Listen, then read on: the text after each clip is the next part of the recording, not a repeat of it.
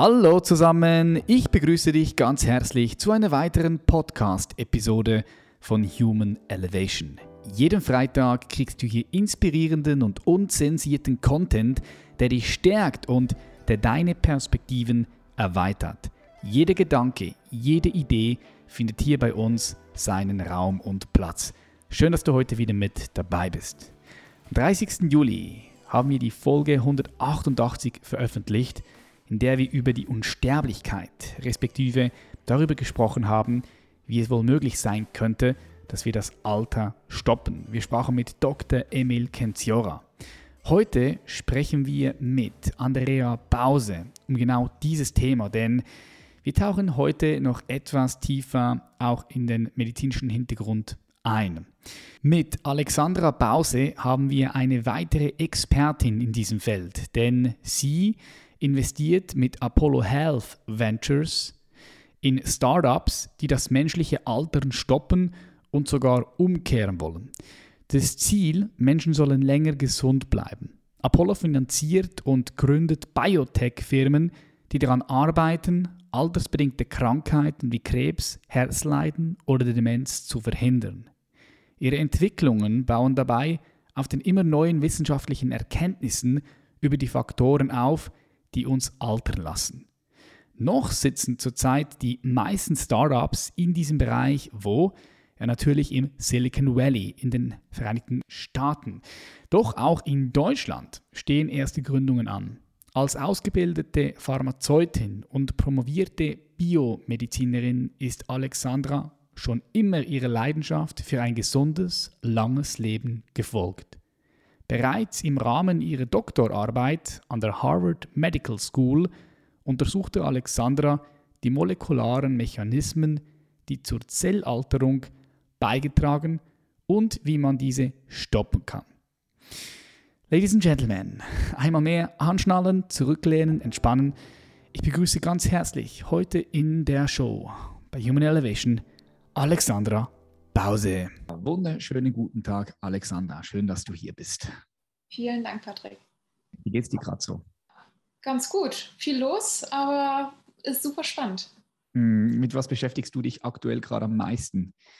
wenn du so auf dein Leben schaust, business-technisch? Ähm, ja, äh, wir machen sehr viele ähm, ja, Gründungen von neuen Firmen. Also wir fokussieren uns auf den Biotech-Bereich und ähm, haben da, also vielleicht kurz zum, zum Hintergrund, ich bin, ich bin selber Wissenschaftlerin und äh, bei, bei unserem Fund Apollo machen wir sehr viel äh, Venture Building. Das heißt, wir gründen neue Firmen und zwar ganz speziell in einem ganz bestimmten Bereich. Und da ähm, bin ich sehr aktiv, äh, neue, neue Ideen zu sammeln, weiterzuentwickeln und dann daraus ein Konzept zu erstellen, wie dann eine, eine Company in dem Bereich aussehen würde. Okay, also das heißt, du führst, leitest ein Unternehmen, welches finanzielle Ressourcen einsammelt welches ihr dann wieder verteilt in äh, ganz spezifischen Firmen, die ihr auslässt im Bereich Biotech. Genau. Jetzt Biotech ist so ein großer Begriff.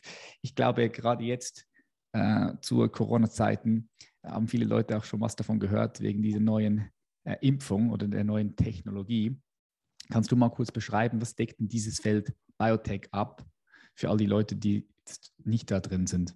Ja, also Biotech ist eigentlich so eine Vorstufe vom Pharma.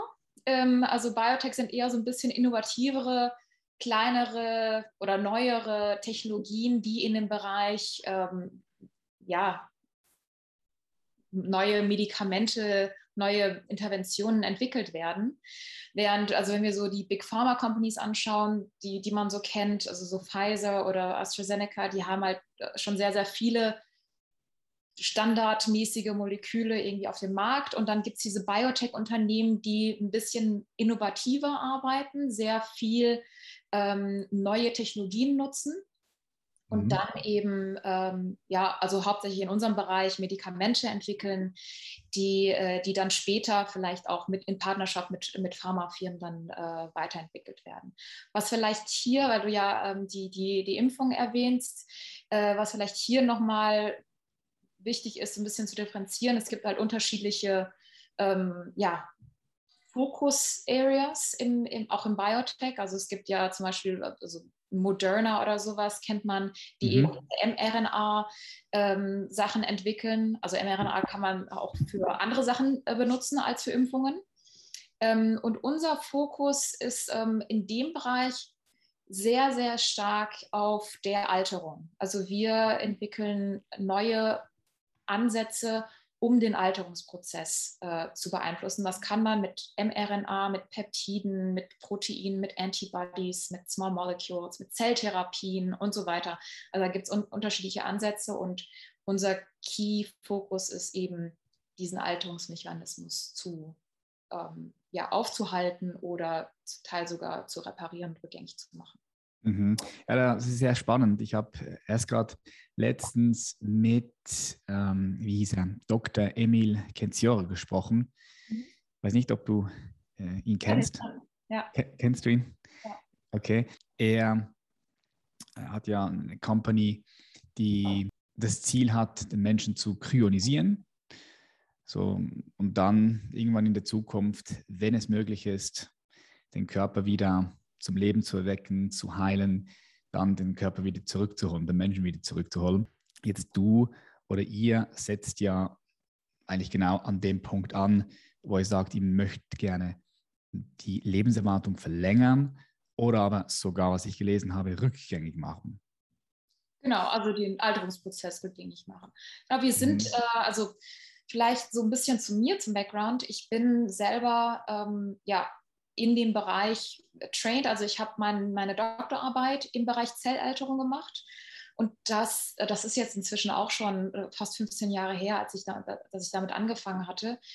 Und ähm, damals war es schon ziemlich klar, dass wir jetzt viel, viel besser verstehen, was die molekularen Mechanismen sind, die den Alterungsprozess quasi antreiben. Ähm, und man hat das quasi auf zellulärer Ebene verstanden, man hat es auch bei, bei Tiermodellen verstanden, dass, dass, man diese, dass man diese Mechanismen beeinflussen kann und dementsprechend auch die Tiere gesünder werden. Und äh, also da ist der wissenschaftliche Fortschritt schon echt so weit, dass jetzt eigentlich nur noch fehlt, diese Wissenschaft in den Menschen zu übertragen. Und das ist genau unser Bereich. Und weil ich eben in dem Bereich schon so lange aktiv bin und so viel gesehen habe, was alles möglich ist und mhm. das sich ja auch exponentiell weiterentwickelt, ähm, sind wir da super optimistisch, dass, äh, dass wir da eigentlich, äh, wenn wir genug Ressourcen in diese Entwicklung reinstecken, dass wir da auch relativ schnell ähm, ja, Ergebnisse erzielen können, die dann auch wirklich jetzt für, für unsere Generation relevant sind oder auch schon für, für die älteren Generationen relevant sind. Ja, du sagst, wenn ihr genügend Ressourcen zusammenbringt, nimmst du wahr, dass das so ein Bereich ist, der gerade boomt, wo, wo gerade sehr viel Geld auch hinfließt und Aufmerksamkeit hinfließt. Also zumindest ist das, was ich so wahrnehme von außen. Ich bin da aber auch komplett nicht drin, natürlich, so wie du. Aber würdest du schon sagen, dass mehr und mehr Ressourcen in diesem Bereich fließen?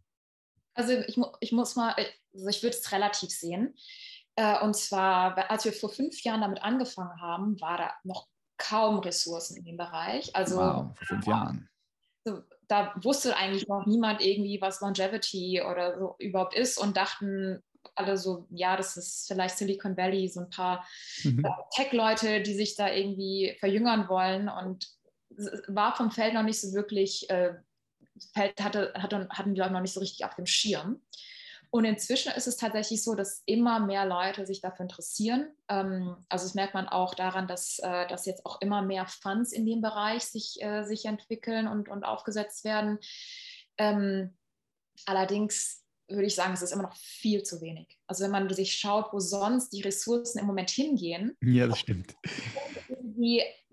und ich will es jetzt auch gar nicht schlecht reden, um jetzt irgendwie eine terminale Krankheit vielleicht um einen Monat zu verlängern wenn man eigentlich solche Ressourcen in die Prävention stecken könnte und eigentlich verhindern könnte, dass so eine Krankheit überhaupt passiert, also das ist schon ein Riesen, also da ist noch ein Riesenweg vor uns, dass, dass irgendwann diese Ressourcen auch mehr in diesen präventiven Ansatz gesteckt werden. Mhm. Aber ich kann mir schon vorstellen, dass das in Zukunft mehr, mehr Aufmerksamkeit bekommt und dann natürlich auch mehr Ressourcen da investiert werden, weil ich meine, wir sprechen hier von, von Lebensverlängerung. Das ist einfach spannend, oder? Und ich glaube, je mehr Menschen einfach auch verstehen, dass sowas eigentlich grundsätzlich möglich sein könnte, desto mehr wird auch Ressourcen hinfließen. Genau, genau. Also das ist das Ziel. Deswegen gibt es auch ziemlich viele Gruppen, die da viel, ähm, wie man das, so ein bisschen öffentliche Arbeit machen, versuchen, das Thema ein bisschen weiter rauszubringen an die, an die, an die Gesellschaft und, und irgendwie zu versuchen, da auch Buy-in zu bekommen, dass Leute sich damit auch beschäftigen und da auch vielleicht mehr Ressourcen hin, äh, hingehen. Aber das, das ist ein sehr lang, langer Weg. Also es vor 20 Jahren hat das ein bisschen angefangen, aber da waren die, die Messages, die nach außen gegangen sind, auch noch sehr, sehr extrem. Da ging es wirklich hauptsächlich um so Sachen wie Immortality. Mhm. Ähm, und das ist für die meisten Leute auch ein bisschen zu extrem. Diese Unsterblichkeit. Ja. Genau, Unsterblichkeit. Und ja. Warum, ja, warum, sollte man unsterblich werden wollen? Das ist, ist auch so eine interessante Frage, oder? Ja, ich glaube, also ich glaube, das ist gar nicht die Frage, sondern es, äh, die, also die Leute können sich das, glaube ich, noch nicht so wirklich vorstellen, ja. sterblich zu sein, aber gleichzeitig gesund zu sein. Und das ist eigentlich unser Fokus. Also wie kannst du diesen degenerativen Prozess verhindern, sodass du eigentlich dir dann selber aussuchen kannst, wie alt du werden willst, aber zumindest bist du bei guter Gesundheit und Produktivität und Funktionalität. Mhm, mhm. Vielleicht sind wir auch schon bereits unsterblich. Wenn wir sterben, wer stirbt? Der Körper, aber vielleicht bleibt da was anderes, ja. okay, aber wir sind jetzt hier beim, beim, beim Körperaspekt, ja, also in, in dieser Form. Du hast gesagt, mit Tieren seid ihr da schon relativ weit gekommen. Kannst du mal Einblicke geben, was dann schon gemacht wurde ähm, im Bereich jetzt der Lebensverlängerung, wenn es um Tiere geht? Ja, ich kann vielleicht mal ein bisschen, ein bisschen ausholen. Und zwar gibt es seit, seit bestimmt einem Jahrhundert schon äh, Wissenschaftler, die beobachtet haben, dass wenn sie Tieren, die im Labor gehalten werden, weniger Essen geben. Das war eigentlich so ein Zufallexperiment, weil ich glaube, der Wissenschaftler wollte die Tiere irgendwie, hatte keinen Platz mehr oder so und hat den Tieren dann zufällig weniger Essen geben können. Und auf einmal haben die Tiere viel länger überlebt. Und dann hat er irgendwie gesagt, okay, interessant. Und dann gab es immer mehr von diesen Experimenten, wo das dann getestet wurde. Man nennt das Kalorienrestriktion. Und es wurde immer wieder gezeigt, dass die Tiere, die weniger Futter bekommen, also so ungefähr 20, 30, 40 Prozent weniger, als sie normal essen würden in so einem Lab-Environment, mhm. äh, dass die dann auch entsprechend länger leben. Das ist ähm, spannend. Und das, das ist, glaube ich, so das Robusteste, was man zeigen konnte. Allerdings ist es auch nur so, weil die Tiere halt im Lab sedentary sind, also die, die sitzen, also die bewegen sich nicht viel und kriegen dann auch so eine, äh, so eine Ernährungsweise, die vielleicht eher so eine Standard American Diet, also so, so ein bisschen nicht so eine super gesunde Ernährung äh, bekommen. Und da macht es dann wiederum Sinn, dass wenn sie weniger essen, dass es dann vielleicht auch ein bisschen besser für sie ist. Aber was man dann auch gezeigt hat, ist, dass es gar nicht nur darum geht, dass sie weniger essen, sondern dass sie Perioden des Fastens haben. Also das ist Was Perioden, das habe ich nicht ganz verstanden, Markus. Fasten, also Ach, so. Fasten. Wenn sie eine Zeit lang ja. essen. Ja, ja, ja, klar. Also als ich im, im Labor noch gearbeitet habe, haben wir so eine Kohorte von Mäusen gehabt. Und die eine Kohorte hat dann äh, 30 Prozent weniger Futter gekriegt. Und die haben das Futter sofort innerhalb von zwei Stunden haben die alles aufgegessen und haben den Rest des Tages quasi gefastet, weil sie halt immer so hungrig waren, dass sie alles auf einmal gegessen haben. Mhm. Und dann hat man quasi auch gezeigt, dass diese, dass diese Periode des Fastens eigentlich das, das Wichtige daran ist, weil in diesem Fastenzeitraum also Zeitraum, ähm, fängt der Körper dann an, neue Prozesse zu aktivieren, die dazu äh, ähm, führen, dass, der, dass die Zellen sich reparieren. Also der eine Prozess, den, der da ziemlich bekannt ist, ist die Autophagie. Mhm. Autophagie heißt quasi Selbstessen. Also die Zellen verdauen sich selbst, die, die, Zellen verdauen sich eigentlich nicht selbst, sondern verdauen quasi den ganzen Junk, der in den Zellen sich irgendwie ansammelt, irgendwelche kaputten Proteine oder sowas. Die äh, werden dann quasi durch diesen Autophagieprozess recycelt und können dann wieder zu neuen funktionalen Proteinen umgewandelt werden. Und damit hast du quasi so eine Zellerneuerung in dem Sinne. Mhm. Und ähm, genau, das ist zum Beispiel ein sehr, sehr bekannter Mechanismus. Für, die, für den Prozess der Autophagie gab es auch 2016 den Nobelpreis in Medizin. Ähm, und da sind jetzt auch äh, einige, einige von diesen Biotech-Firmen, ähm, die sich äh, auf diesen Prozess fokussieren und da jetzt neue Medikamente entwickeln, die diesen Autophagie-Prozess aktivieren, so wie er eigentlich beim Fasten oder auch beim Sport aktiviert werden mhm, mhm. ähm, um dann eben diesen Reparaturprozess zu, äh, anzukurbeln. Mhm. Ja, das Fasten ist kraftvoll. Das ist einer der Gründe, warum ich beispielsweise IF mache, intermittierendes Fasten. Ja, machst du das auch? Ja. Okay. Genau. Also fast, also sehr, sehr viele Leute in, in unserem Bereich, also Longevity und, und Aging, machen Intermittent Fasting. Mhm, cool. Machst du auch ganz Fastenkuren, wo du einmal im Jahr, zweimal im Jahr so mehrere Tage fastest? Genau, genau, habe ich auch schon öfter gemacht, also Wasserfasten oder auch diese Fasting Mimicking Diet. Ähm, das, da nimmst du über, über mehrere Tage irgendwie nur 700 Kalorien und passt nur plant-based äh, mhm. zu dir und das soll den Fasten, den Fastenstimulus stimulieren. Ähm, das, äh, weil das Wasserfasten für viele sehr schwierig ist, gibt es da auch diese, diese alternative Methode. Ähm, aber es ist halt auch sehr, sehr individuell. Also es gibt Leute, die können ohne Probleme zehn Tage lang fasten. Mhm. Ähm, bei mir merke ich, äh, fünf Tage ist eigentlich schon zu viel, drei Tage ist eigentlich so das Optimale. Aber das ist wirklich so von Person zu Person unterschiedlich. Und da, glaube ich, muss das Feld auch noch ein bisschen mehr verstehen, wie diese wie diese Varianz zwischen den unterschiedlichen Leuten und unterschiedliche Genetik dann auch wirklich sich auf diesen, diese Alterungsmechanismen auswirkt, um dann auch gezielt diese Intervention einsetzen zu können. Hm, okay. Jetzt habe ich gelesen, dass vor allem zwei Wirkstoffe sehr bekannt sind, wenn es um die Lebensverlängerung geht. Das wäre einmal Rapamycin und äh, Metformin. Genau. Kannst du mal beschreiben, was diese zwei Stoffe machen und warum die so wichtig sind? Ja, gerne. Also beim Rapamycin ist es so, das ist eigentlich, ähm, das ist eigentlich ein, Naturstoff, der von einem bestimmten Bakterium hergestellt wird. Und es wurde vor sehr, sehr vielen Jahren mal gezeigt, dass dieser Stoff ähm, dazu führt, dass das Immunsystem nicht mehr, nicht mehr so stark äh, ja, aktiv ist. Und deshalb wurde dieser Stoff dann für die Transplantation eingesetzt, damit äh, Transplantate nicht mehr abgestoßen werden. Das war so ursprünglich die, der Use Case von, von äh, Rapamycin. Dann wurde aber gezeigt, dann wurde später irgendwann verstanden, wie funktioniert das überhaupt.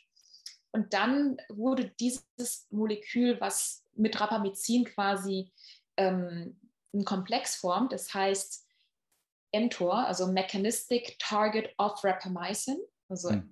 das, Ta das, Target von Rap Rapamycin. Und dieser, dieses mTOR, wenn du das quasi in den Zellen eliminierst, dann werden die Zellen, ähm, leben die Zellen länger. Dann hat man das auch in Tieren gezeigt. In Tieren ohne mTOR oder mit, mit weniger funktionellem mTOR leben die Tiere länger. Und dann hat man irgendwann, das war, glaube das hat man Messen, das hat man messen können. Ganz kurz, will ich nochmal kurz nachhaken. Weil ich habe irgendwo gelesen, 20 Prozent mehr äh, Lebensver also Lebensverlängerung. Genau, genau. 2009 hat man dann das bei Mäusen getestet, hat eine riesen Mausstudie gemacht, wo man den Mäusen dann Rapamycin gegeben hat und hat dann gesehen, dass das Rapamycin bei den Mäusen auch dann 20 Prozent das Leben verlängert hat. Und das war, Krass. an dem Zeitpunkt war das das Molekül, was den größten Effekt auf die Lebensspanne von, von Mäusen hatte. Damals hatten, äh, hatten wir das dann auch, also ich war damals noch im Labor, ähm, aber war natürlich eins der wichtigen Kontrollen, die wir immer in unseren, in unseren äh, ja, Versuchen mit, äh, mit in, äh, included hatten. Und äh, jetzt mit, mit Apollo haben wir zum Beispiel eine Firma, die so ein Rapamycin ähm, analog äh, entwickelt, allerdings ohne diese immunsuppressiven Effekte. Weil wir wissen ja, Rapamycin wird eigentlich eingesetzt äh, für Immunsuppression und wir wollen ja eigentlich nicht die Immunsuppression, wir wollen eigentlich nur diesen Longevity oder Anti-Aging-Effekt haben. Mhm. Und deswegen haben wir, also man weiß inzwischen auch, warum Rapamycin quasi diese, äh, diese negativen immunsuppressiven Effekte hat. Und jetzt kann man quasi ein besseres Rapamycin entwickeln, was dann eben nicht mehr diesen, diese Neben Nebenwirkungen hat. Okay, genau. das heißt, mit diesem Stoff wird gerade sehr viel geforscht. Und anderer Stoff, Metformin. Oh.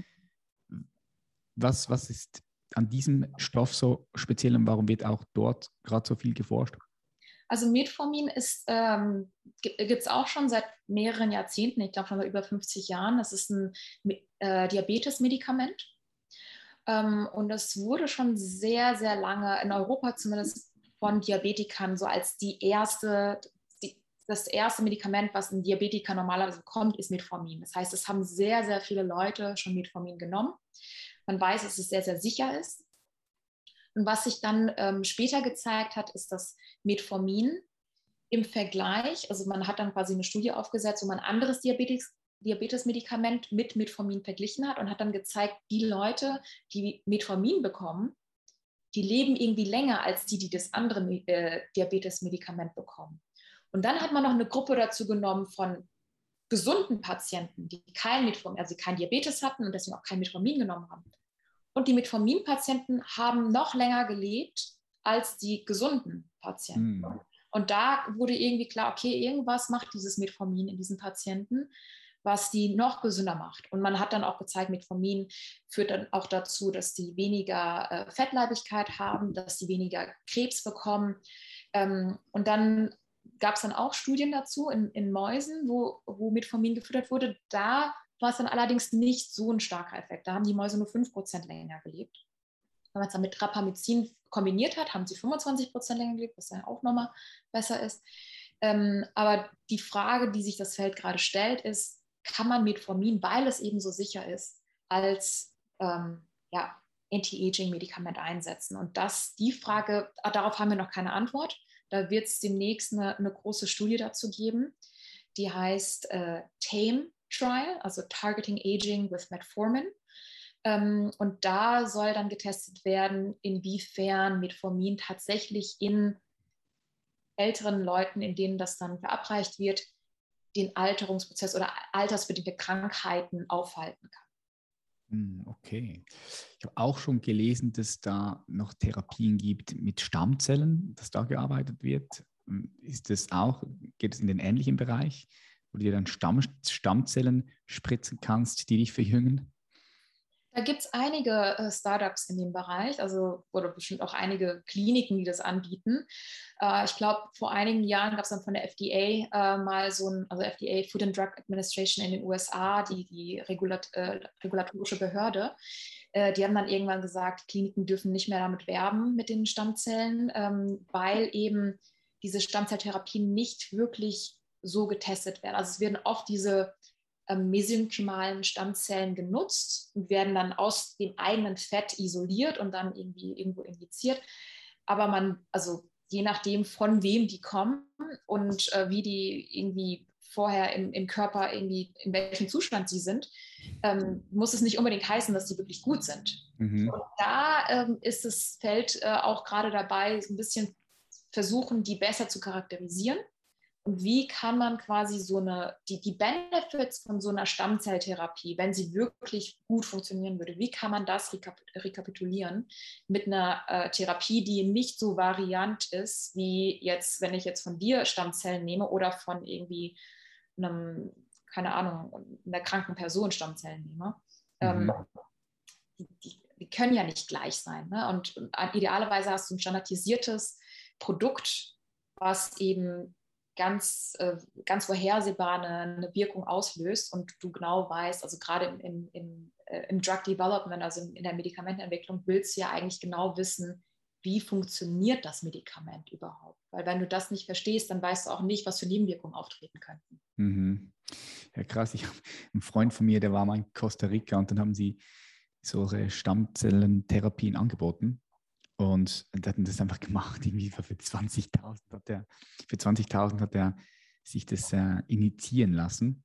Und ich habe so gedacht, shit, was machst du da? Einfach ja, keine Ahnung über das Thema gehabt und sich das einfach rein, äh, ähm, ja, in den, in den, Körper rein gespritzt hat. Das würde ich nie machen. Nee, also weiß ja nicht, was da drin ist. Ne? Also, ja. Ähm, es gibt viele solche Kliniken, die so ein bisschen dubios sind, die dann. Ja, habe ich aber auch gehört, ja. In Mexiko und so genau so Gentherapien anbieten, die total ungeprüft sind. Und ähm, ja, das ist leider auch viel in unserem Feld so, aber da versuchen wir halt wirklich umso, umso mehr auf die Qualität und wirklich auf die anständige Prüfung zu achten, dass wir, dass wir da nicht irgendwie in den gleichen Topf geschmissen werden wie, wie diese Costa Rica und Mexiko-based äh, ja. Zelltherapien. Shit. Ähm, jetzt, wenn wir uns jetzt mal vorstellen, diese Entwicklung geht weiter, diese, diese Forschung, was glaubst du denn, wie lange würde es gehen, bis etwas da ist, was wirklich auch nachgewiesen, wo es nachgewiesen ist, dass das die Lebensverlängerung verlängert oder sogar verjüngt. Und was glaubst du, in welcher Form das dann sein wird? Muss man sich da etwas spritzen? Ist das, das Medizin, Medikament? Wie kann man sich denn das vorstellen? Kann man da schon, kann man das schon sagen? Plus, minus? Also wir haben einige Sachen, die in der Entwicklung sind. Das sind unterschiedliche Sachen. Es könnte, es könnte entweder eine Pille sein, die man einschmeißt. Es könnte was sein, was man sich subkutan injiziert. Ähm, es könnte was sein, was man quasi per Infusion äh, nimmt, einmal im Monat oder sowas oder einmal alle drei Monate. Also es gibt unterschiedliche Ansätze und es wird auch personalisiert sein. Und das ist, glaube ich, so das große Thema, warum das vielleicht nicht dann gleichzeitig für alle available sein wird, weil wir wollen ja, dass es, dass es die Leute bekommen, die dann auch am, am meisten davon profitieren werden. Ähm, zum Beispiel gibt es, es gibt mehrere Mechanismen. Also ich hatte dir ja schon von der Autophagie erzählt. Mhm. Dann gibt es zum Beispiel noch die Seneszenz, also die seneszenten Zellen. Äh, ich weiß nicht, ob du davon schon mal was gehört hast. Nee, nee, habe ich noch nie gehört. Das sind Zellen, die quasi, also man nennt die auch Zombie-Zellen. Das sind Zellen, die im Körper eigentlich ständig entstehen, aber die sind einfach, weil sie so viel Schäden in sich drin tragen, aus irgendeinem Grund, entweder haben sie sich zu oft geteilt und irgendwann haben sie zu viele Schäden akkumuliert oder die wurden irgendwie durch irgendwelche Toxine geschädigt oder durch irgendwelche Strahlung oder was auch immer. Und diese Zellen müssen sich normalerweise dann selbst eliminieren. Es gibt diesen programmierten Zelltod und diese Zellen verschwinden normalerweise auch immer.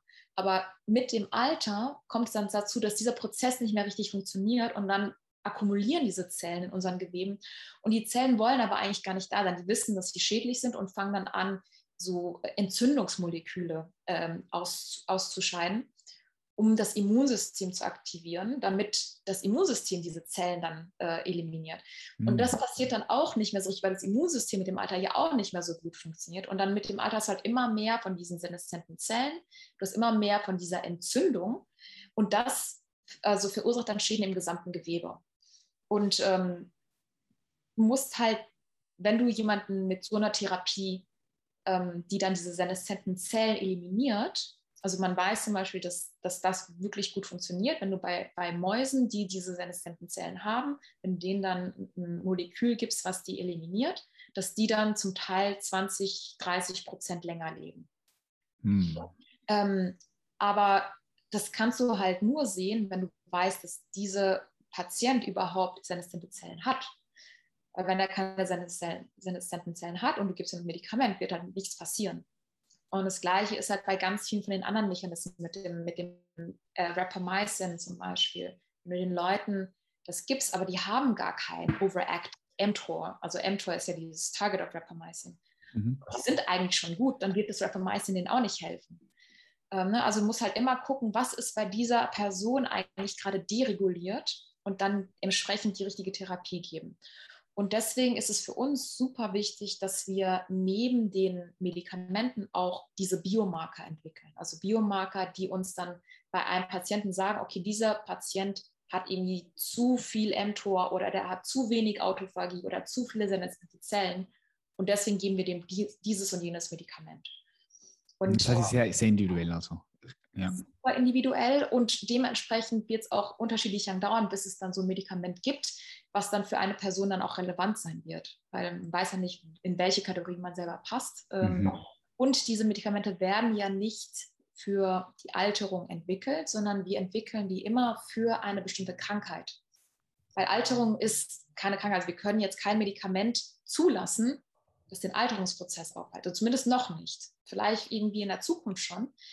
Ähm, aber aktuell ist es so, wenn du ein Medikament entwickeln willst, brauchst du eine ganz bestimmte Krankheit, wo du Patienten äh, Patienten behandeln kannst und dann auch einen Benefit zeigen kannst in diesen Patienten. Mhm. idealerweise zeigst du es relativ kurzfristig. Also du willst jetzt nicht in die Patienten zehn Jahre lang behandeln, sondern idealerweise zeigst du innerhalb von sechs Monaten, dem Patienten geht es jetzt viel besser als vorher. Und dann mhm. kannst du das Medikament zulassen und dann kannst du schauen, dass du das Medikament vielleicht dann noch für andere Patienten vielleicht auch schon früher, früher in dem Krankheitsprozess zulässt. Und so geht es dann immer, also so wird dann ein Medikament von, von einer Krankheit auf mehrere Krankheiten äh, expandiert. Okay, verstehe. Also das Altern verursacht die Krankheit, mhm. aber der Mechanismus, den wir targeten, das ist ja eigentlich ein Alterungsmechanismus. Das heißt, wenn wir die Krankheit damit auch beeinflussen können, positiv, dadurch, dass wir den Alterungsprozess beeinflussen, haben wir quasi für den Patienten, der schon Krankheitssymptome gezeigt hat, haben wir, denen einen Benefit gegeben, aber eigentlich haben wir den Alterungsprozess beeinflusst. Okay. Das heißt, es wird vielmehr so sein, dass die Leute sich dann bei der dementsprechenden Stelle melden. Das werden Spezialisten sein, wahrscheinlich kein Hausarzt. Der wird dann so einen Check machen und wird sehen, okay, was braucht jetzt dieser Patient oder Patient, kann man dem Patient sagen, ja, Kunde dann, was mhm. braucht er, um sein Leben zu verlängern und dann wird so etwas Individuelles zusammengestellt. So kann man sich das dann vorstellen. Ja, wobei idealerweise in der Zukunft wird das tatsächlich auch ein Hausarzt machen können. Mhm.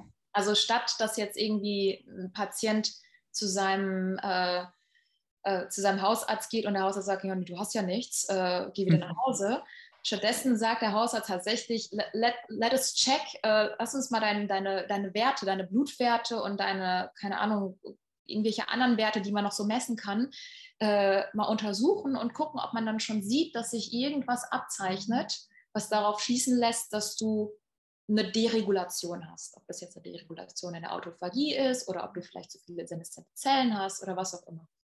Und dementsprechend soll dann, also das soll dann quasi der neue standardisierte Test sein, den alle Ärzte quasi durchführen und den Leuten dann eine Option geben, schon bevor sich die Krankheiten entwickeln, ähm, sich wieder in, in, eine, in, in, eine, gesunde, ja, den gesunden Status wiederherzustellen. Mhm. Gesundheit ist ja jetzt nicht unbedingt die Abwesenheit von Krankheit, sondern Gesundheit ist wirklich Peak, Peak Performance, Peak Functionality.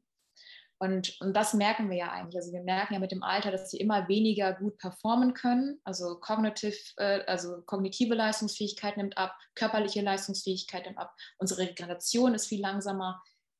Und das ist ja eigentlich schon ein Zeichen, dass wir am Altern sind. Und das könnte man eigentlich auch schon wieder rückgängig machen, wenn man weiß, woran es liegt. Was glaubst du, wann werden wir so weit sein aus deiner Perspektive, dass wir solche Therapien anbieten können? Die Therapien wirklich anbieten, würde ich sagen, so in den nächsten fünf bis zehn Jahren.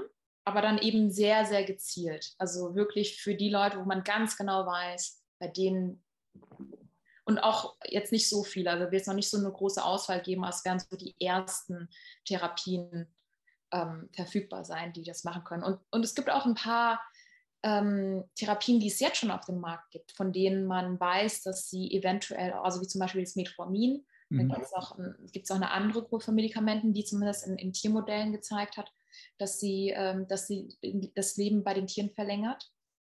Und die könnten sogar viel früher, also die sind ja jetzt schon auf dem Markt, die könnte man schon viel früher einsetzen, wenn man weiß, für welche, äh, für welche äh, Patienten man die besonders gut einsetzen kann. Okay, wie, wie, stellst du dir denn so die Welt in äh, 30, 40, 50, 60 Jahren vor, wenn wir über Lebensverlängerung und Lebensverjüngung sprechen? Mm. Wird es normal sein, dass man zum Hausarzt geht und irgendwelche Supplements bekommt, in eine Therapie geht? Was glaubst du? Also wir können ja auch noch ein bisschen weiter sogar in die Zukunft. Glaubst du, das wird irgendwann normal sein? So wie jetzt wir Supplements nehmen, Vitamin C, Zink, Vitamin D3, äh, Omega, Omega 3 und so weiter. Meinst du, das wird so ein Standard? Also ich glaube, wenn wir tatsächlich genug Ressourcen da reinstecken, um das wirklich besser zu verstehen, mit den Biomarkern, mit den neuen, neuen Therapieansätzen, dann absolut. Dann, dann ist das quasi der neue, die, der neue Status der Healthcare. Weil im Moment sagt man ja eher, das ist ein Sick-Care-System. Also Leute werden erst behandelt, wenn sie wirklich krank sind und dann ist es meistens schon zu spät. Das wird wirklich eher in Richtung Prevention, dass man wirklich früh schon erkennt, dass sich jemand irgendwie in eine bestimmte Richtung entwickelt und da interveniert.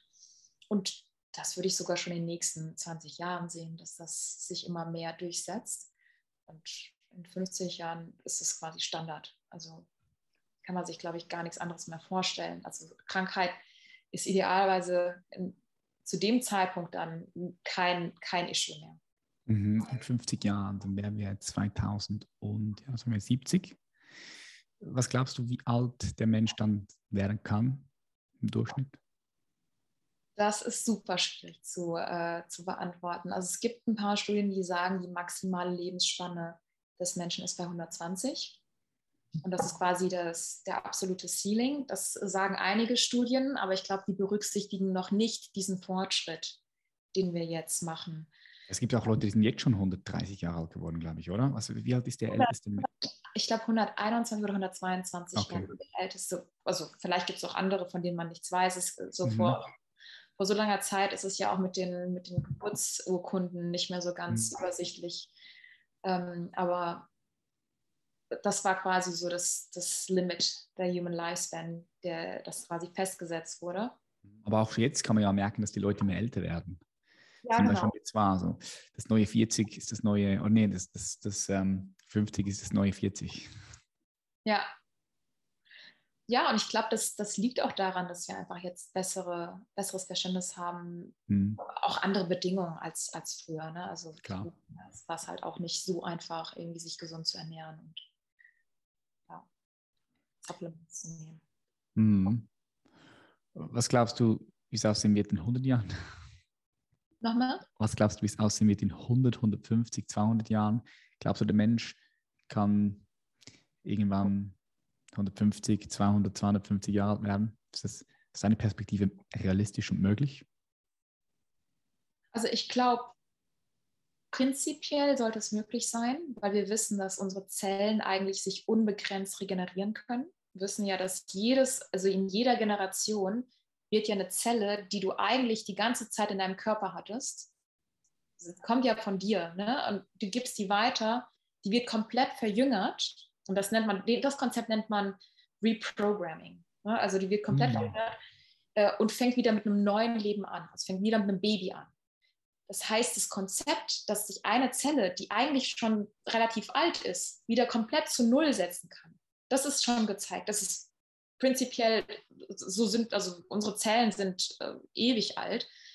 Ähm, und man hat jetzt auch gezeigt, dass man das mit ähm, im Labor auch quasi selber induzieren kann. Das ist auch ein Konzept, das, äh, das nennt man Induced Pluripotent Stem Cells, also wie man quasi aus einer Hautzelle, die du quasi auf der Haut hast, die irgendwie genauso alt ist wie du, kannst du in, einem, in einer Petrischale, kannst du die wieder zu einer embryonalen Stammzelle zurückprogrammieren. Mm. Machen Sie, machen Sie auf die gleiche Methode auch im Silicon Valley das Fleisch? Wo sie Fleisch aus dem Reagenzgras züchten? Ist das so die gleiche Methode? Wie kann man sich das vorstellen? Das weiß ich nicht genau, wie sie das machen. Ich glaube, da geht es eher darum, wahrscheinlich solche pluripotent Stem Cells ähm, dann wieder zu differenzieren in Muskelzellen. Mhm. Ähm, aber genau wie das funktioniert, habe ich mich noch nicht, noch nicht mit beschäftigt. Wie kann man das im Labor machen mit diesen Zellen? Also kannst quasi aus deiner Haut, nimmst du eine, nimmst du eine Sample, kannst sie dann in, in der Petrischale in einem bestimmten Medium ähm, kultivieren, dann wachsen die. Und dann gibst du quasi diese Faktoren dazu. Also die Faktoren nennt man äh, umgangssprachlich Yamanaka-Faktoren, also weil der der, der, Wissenschaftler, der das entdeckt hat, dass diese Faktoren, die die Zellen reprogrammieren, der hieß Yamanaka, mhm. der hat auch, ähm, ich glaube, 2014 den Nobelpreis dafür bekommen, für, diese, für dieses Reprogramming ähm, und diese Induced Pluripotent Stem Cells. Und da wurde zum Beispiel auch gezeigt, dass wenn man in Mäusen diese Faktoren quasi aktivieren kann, das sind normale Faktoren, die auch in den Zellen vorkommen, aber die sind normalerweise nicht aktiv nur in Stammzellen sind die aktiv. Und wenn du die dann in normalen Zellen aktivieren kannst, da haben Wissenschaftler am Salk Institute in Kalifornien gezeigt, dass diese Mäuse, wenn man es nicht die ganze Zeit aktiviert, weil wenn es die ganze Zeit aktiviert, hast du nur noch Stammzellen, äh, wenn du es intermittent, also wir haben es genannt Partial Reprogramming, dann haben diese Mäuse 35 Prozent länger gelebt. hatten dann auch weniger äh, irgendwie die Alters, Alterserscheinungen in den, in den Geweben. Also da gibt es auch schon ähm, ja, Fortschritt. Allerdings ist es auch noch sehr risky, weil dieses Reprogramming mit den Faktoren, wenn du es zu viel machst, dann hast du halt nur noch Stammzellen und hast keine funktionalen Zellen mehr und bist dann eigentlich nicht mehr funktionsfähig. Mhm. Wird halt irgendwie eine richtige Balance und das ist, glaube ich, noch die Challenge aktuell in dem Bereich, dass man das ein bisschen kontrollierter macht. Mhm. Ja, ich, also ganz ehrlich, wenn ich mir jetzt vorstellen würde, sagen ich bin 60, 70, 80, diese Möglichkeiten gibt es. Gut, ob ich die in Anspruch nehmen würde, das ist ja nochmal ein anderes Thema. Ähm, weiß ich auch nicht, wenn ich 60 bin, wie ich dann die Welt sehe. Ja. Ähm, ich hätte da auch Schiss von Nebenwirkungen oder Respekt von Nebenwirkungen. Absolut. Und ich meine, das ist ja auch genau der Grund, warum wir die so rigoros testen. Also es sind, sind, sind Therapien, die wirklich dann durch die normalen regulatorischen Prozesse, Safety-Tests, Efficacy-Tests und alles durchgehen. Mhm. Und wie gesagt, es gibt ja diese Kliniken, die das einfach so äh, administrieren. Ähm, aber das ist jetzt nicht unsere Ambition. Wir wollen das wirklich so machen, weil gerade wenn du so, eine, so, eine, so ein Medikament hast, was den Alterungsprozess aufhalten soll, willst du ja eigentlich keine Nebenwirkung haben. Du willst mhm. ja eigentlich einen Benefit haben. Mhm. Ja, klar. Ich denke, wenn ähm, es diese, diese, muss es ja Studien geben, auch Langzeitstudien, vielleicht 10, 15, 20 Jahre gehen, das, dann kann ich mir vorstellen, dass es doch auch vielleicht nochmal etwas länger gehen würde. Das, also, das sind berücksichtigt, diese Langzeitstudien, die, die fehlen ja dann am Anfang. Genau, also deswegen versuchen wir auch ziemlich viel in diesen Tiermodellen äh, zu arbeiten, weil in den Tiermodellen kannst du quasi auch, man nennt das Lifespan Study. Und diese Tiere, denen die, diese Medikamente gegeben werden, die leben ja dann im Zweifel sogar noch viel länger. Das heißt ja eigentlich, dass du, also, und am Ende guckt man halt und die Gewebe sind viel gesünder als von der Maus, die irgendwie, ja, ein paar Monate früher gestorben ist. Also, mhm. Mäuse leben so zwei bis drei Jahre. Und wenn du dann irgendwie zeigst, die eine Gruppe ist irgendwie nach zwei Jahren gestorben, die andere Gruppe ist nach zweieinhalb bis drei Jahren erst gestorben, dann kannst du ja eigentlich davon schon rückschließen, okay, also dieses Medikament, egal was es für Nebenwirkungen hat, die Maus ist auf jeden Fall gesünder und lebt länger. Ähm, klar muss man dann gucken, was es für Nebenwirkungen haben könnte, weil es kann natürlich sein, dass man das in den Mäusen nicht unbedingt sieht. Und das, deswegen gibt es halt immer diese Safety Studies bei, bei, bei Menschen, also diese Phase 1-Studien, wo man dann guckt, ob sich beim Menschen irgendwie was geben könnte, was, was man in den Mäusen nicht gesehen hatte. Hm. Und dann ist es eigentlich aber, ähm, also nach der Phase 1 ist es dann relativ straightforward. Also dann weißt du, okay, es hat keine Nebenwirkung oder zumindest keine, die jetzt irgendwie relevant sind. Bei den Mäusen weißt du, die leben länger. Also es kann jetzt nicht sein, dass es irgendwie schädlich ist. Ähm, und dann muss es halt noch für die richtigen, für die richtigen Patienten entwickelt werden. Jetzt hast du gesagt, einerseits seid ihr daran ähm, herauszufinden, wie man das Leben verlängern kann, gleichzeitig aber auch, wie man sich verjüngen kann. Ähm, ist das, wie, wie funktioniert das? Ist das, sprechen wir hier vom Gleichen oder ist es doch dann einen ganz anderen Ansatz, wenn wir jetzt von Verjüngung sprechen? Ja, es ist eigentlich der gleiche Ansatz. Also uns geht es auch vor allem gar nicht darum, das Leben zu verlängern, also nicht das absolute Leben zu verlängern, sondern das gesunde Leben zu verlängern. Mhm. Das heißt, für uns ist es grundsätzlich nicht wichtig, ob du jetzt statt bis, bis 80 äh, dann stattdessen bis 120 lebst, sondern uns ist wichtig, dass du bis 80 komplett gesund lebst und nicht irgendwie zwischendurch einen Herzinfarkt, Alzheimers und irgendwie Krebs bekommst. Mhm. Das ist eigentlich das Wichtigste. Also quasi mit einer hohen Lebensqualität auch im hohen Alter noch äh, irgendwie ein gutes Leben hast. Mhm. Ja, ich finde es sehr, sehr, sehr spannend, die, diese ganze Entwicklung. Ich glaube auch ganz klar, dass also dass wir da auch etwas machen müssen, müssen doch, ich meine, wir Menschen, wir sind, wir sind Forscher Forscherinnen, oder? Wir sind so äh, Entdecker. Und ähm, das ist einfach nur eine logische Konsequenz, dass wir auch in diesem Bereich jetzt schauen, was ist möglich und was nicht. Und wer es dann am Ende des Tages in Anspruch nimmt, das ist ja dann jedem sein Thema. Aber ich glaube sowieso, wenn wir jetzt 100, 2, 3, 4, 500 Jahre in die Zukunft gehen, ja, 1000 Jahre, 2000 Jahre, falls es den Menschen so noch geben wird, die, die werden da in ganz andere Dimensionen kommen, glaube ich. Ja, wobei es auch nicht nur alleine eine, eine, individuelle Entscheidung ist, weil es ist ja auch am Ende eine gesellschaftliche Entscheidung, ob du möchtest, dass, dein, dass deine Gesellschaft gesund und produktiv ist oder ob du möchtest, dass sie quasi ab keine Ahnung, 50, 60 dann nicht mehr produktiv sind und irgendwann dann auch nicht mehr eigenständig leben können. Weil ab einem bestimmten Alter ist es dann auch so, dass Leute dann Pflege brauchen. Und das ist ja dann eine Entscheidung der Gesellschaft zu sagen, wenn wir wissen, was wir den Leuten geben können, damit sie eben immer noch ihre eigenen, ihre eigenen Sachen äh, ja, bewerkstelligen können, vielleicht sogar auch noch äh, arbeiten können, wenn sie möchten. Ne? Also dann ist es ja, ist es ja auch irgendwie was, was eine, eine Gesellschaft eigentlich den, der Society, also den, den, den, den Bürgern zur Verfügung stellen möchte. Mhm. Ja, aber am Ende des Tages kann es so trotzdem jeder selbst entscheiden. Es, es gibt ja vielleicht auch Leute, die sagen, ich will gar nicht unbedingt länger leben. Ich, solange wie ich lebe, solange lebe ich. Es geht ja nicht um länger Leben. Es geht darum, nicht krank zu werden. Ja, auch das gibt es bestimmt Leute, die sagen, wenn ich Krebs bekomme mit, mit, mit 60, 70, 80, dann, dann nehme ich den Krebs und das ist okay für mich. Ja, das stimmt. Das gibt's. Ja. ja. Wie, wie gehst du da vor? Also wie holst du Ressourcen für dein Unternehmen, welches du dann verteilst? Und, und vor allem auch, wie, wie, suchst du, wie suchst du dir die, die Companies auf, in die du investierst? Ja, also ich bin ja, wie gesagt, selber Wissenschaftlerin. Das heißt, ich habe in dem Bereich äh, schon lange selber geforscht und kenne auch ziemlich viele Leute in dem Bereich. Das heißt, wir haben ein Netzwerk von Wissenschaftlern, mit denen wir regelmäßig in Kontakt sind. Ähm, wir sind auch auf, auf, auf, Konferenzen, also auf wissenschaftlichen Konferenzen unterwegs, wo wir dann wirklich auch die neuesten ähm, ja, Ergebnisse diesen, in diesen neuen, in diesen ähm, Forschungsgebieten mitverfolgen. Und wir haben auch oft quasi unsere eigenen Brain, also wir haben auch ein Team mit, mit Wissenschaftlern, die auch selber regelmäßig in die neue Publikationen lesen, finden, Ideen haben und wir, und wir brainstormen dann, was, was könnte man in dem Bereich machen. Ähm, nehmen dann Kontakt auf mit anderen Wissenschaftlern, um quasi mhm. diese Idee ein bisschen durchzusprechen.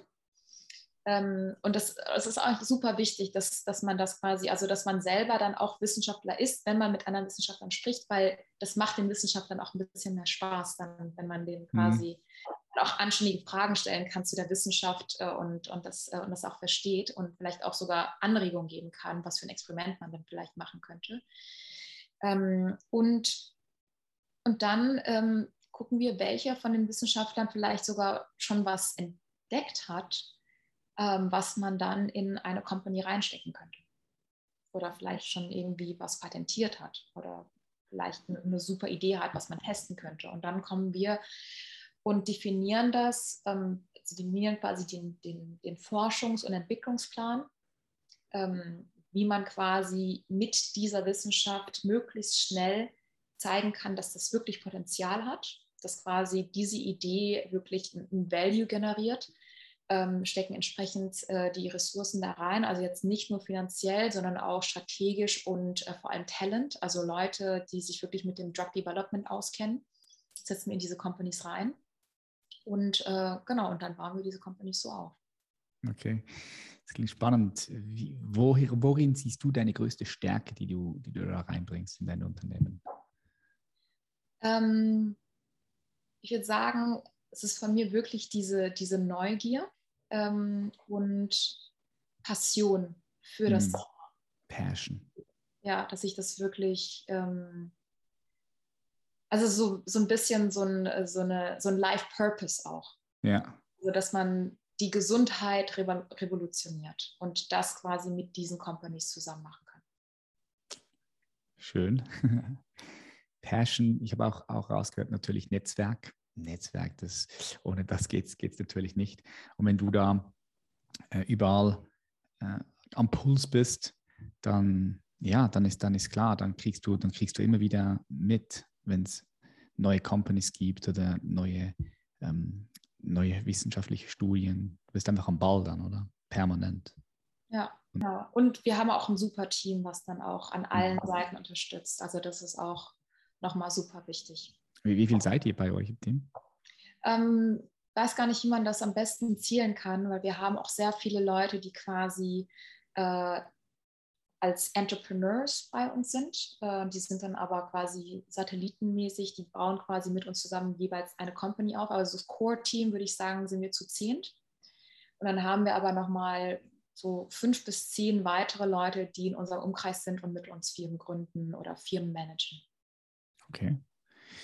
Ja, Alexandra, vielen herzlichen Dank äh, für diese äh, spannende Talk. Wo können die Zuhörer und Zuhörer dich finden? Wo bist du so unterwegs, wenn man mehr über dich oder euer Unternehmen erfahren möchte? Ähm, hauptsächlich auf LinkedIn, würde ich sagen. Mhm. Ist das dein Hauptmedium, LinkedIn? Ja, eigentlich schon. Äh, Twitter bin ich auch ab und zu unterwegs. Ähm, ja, Twitter gucke ich eigentlich auch immer regelmäßig rein, aber LinkedIn ist eigentlich so das Hauptmedium, weil, weil da irgendwie die meisten Leute auch sind.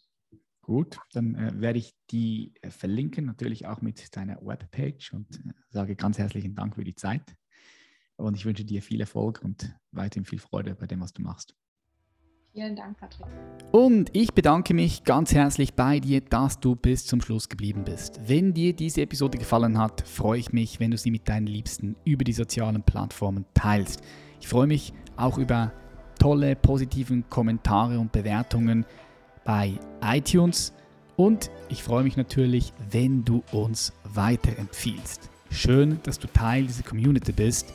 Ich wünsche dir einen super schönen Tag, Abend, was auch immer gerade bei dir ist. Wir sehen uns in der nächsten Episode. Macht Schlaf, dein Patrick. Bye bye.